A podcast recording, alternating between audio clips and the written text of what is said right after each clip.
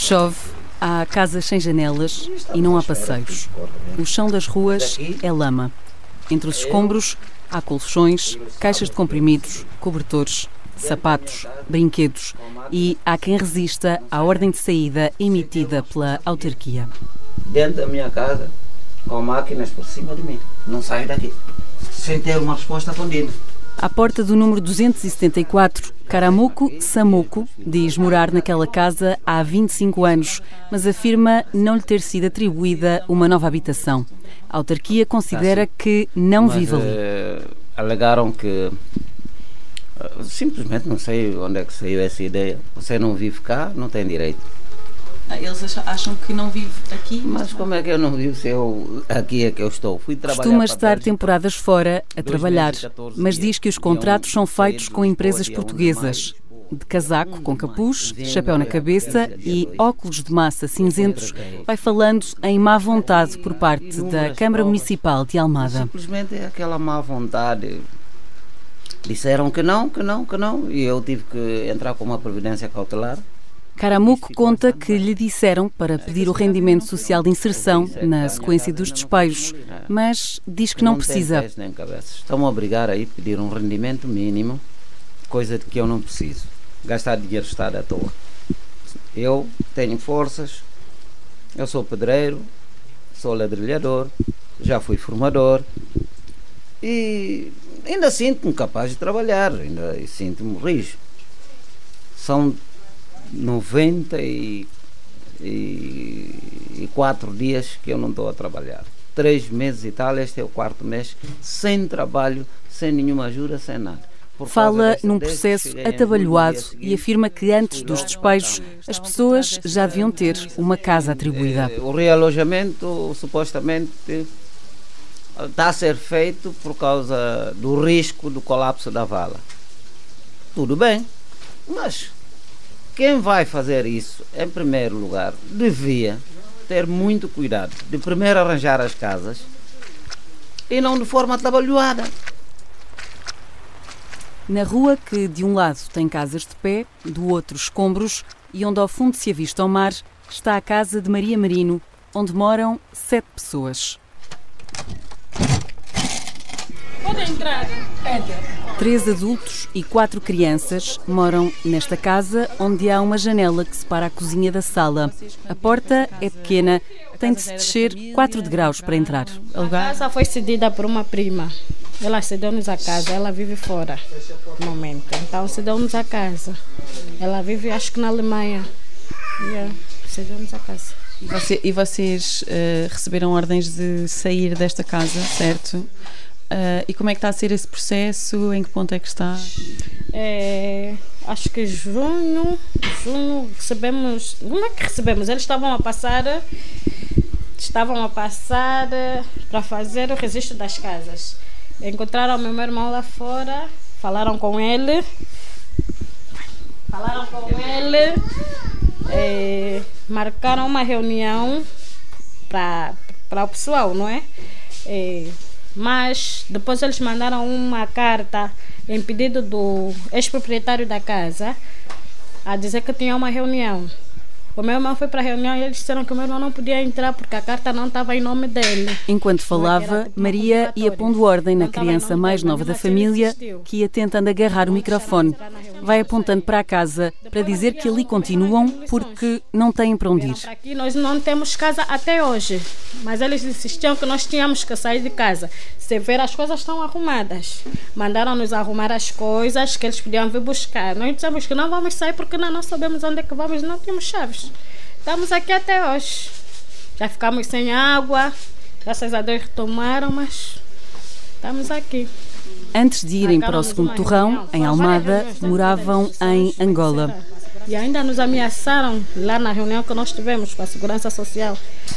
Disseram-nos que se nós não conseguir uma casa para pagarmos três meses, ou se nós não trabalharmos, pode- podem nos deportar para o nosso país.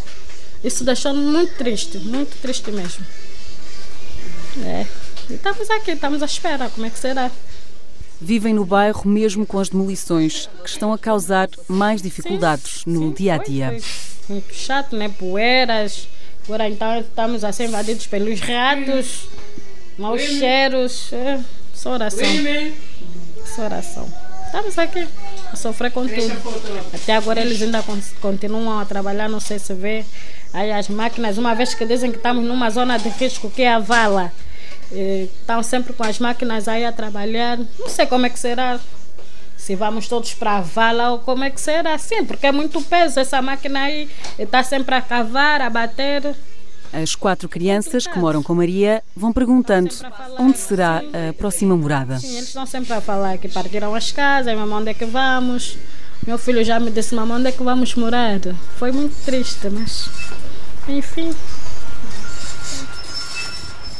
Da janela de casa de Sindates Pereira dá para ver as retroescavadoras a recolher o entulho das habitações que foram demolidas. Diz que moram ali oito pessoas a contar com o bebê que tem na barriga. Mas eu estou a contar agora porque eu fiz, eu desejei, eu quis ele.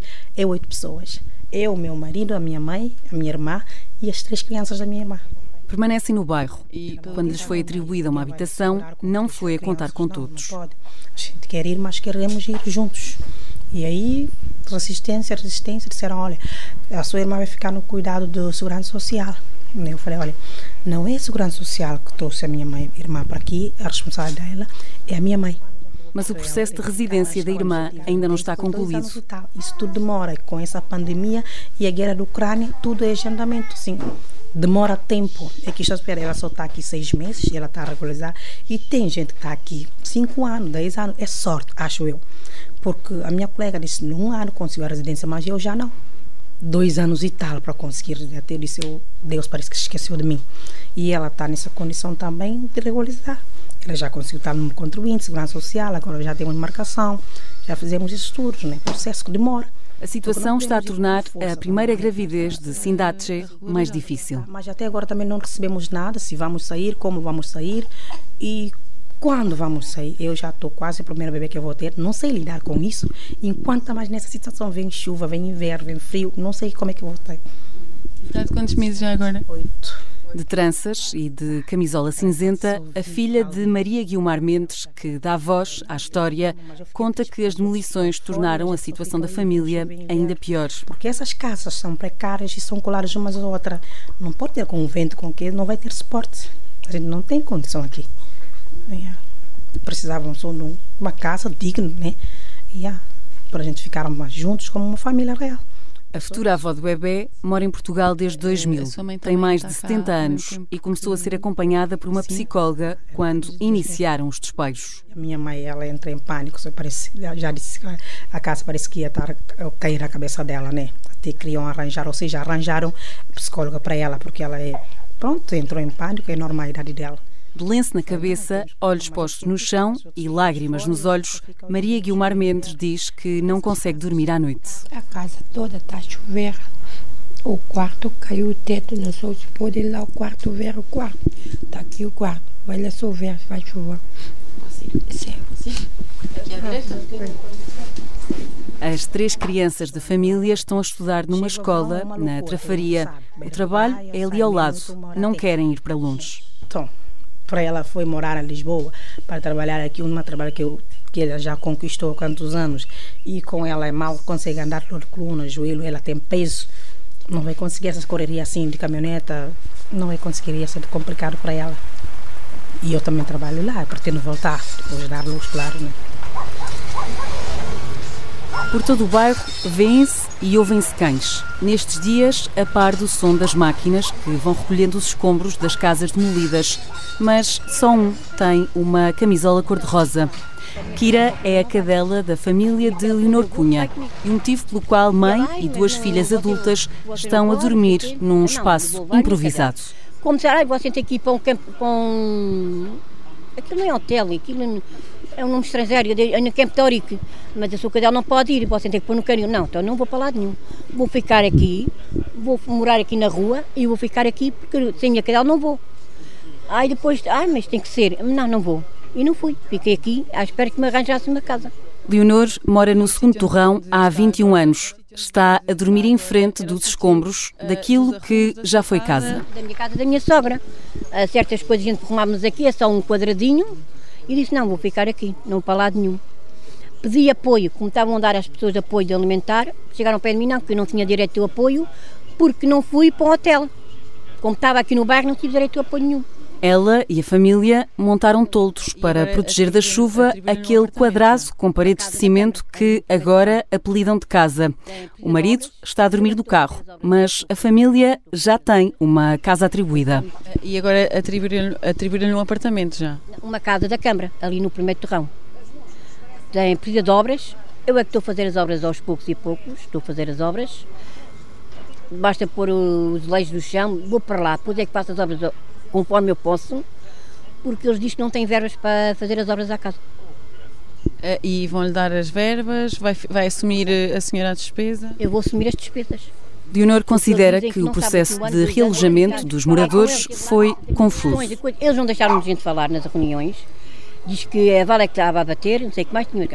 Mas isto estava a bater porque há três anos sabiam que isto estava a bater e não fizeram as casas. Não fizeram casas nenhumas.